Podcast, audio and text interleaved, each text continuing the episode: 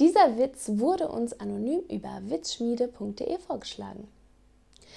In einer urbayerischen Kleinstadt mit einem einzigen schwarzen Pärchen geht eine Schwangere zum Gynäkologen und berichtet später ihrem Mann, wen sie im Wartezimmer getroffen hat.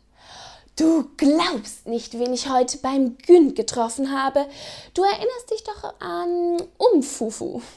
Die hat doch den süßen Jansson vor zwei Jahren geboren und ist jetzt wieder schwanger. Ich habe sie anfangs gar nicht erkannt. Darauf der Mann, wie, du hast sie nicht erkannt? Darauf die Frau, na ja, sie hatte ihre Haare anders.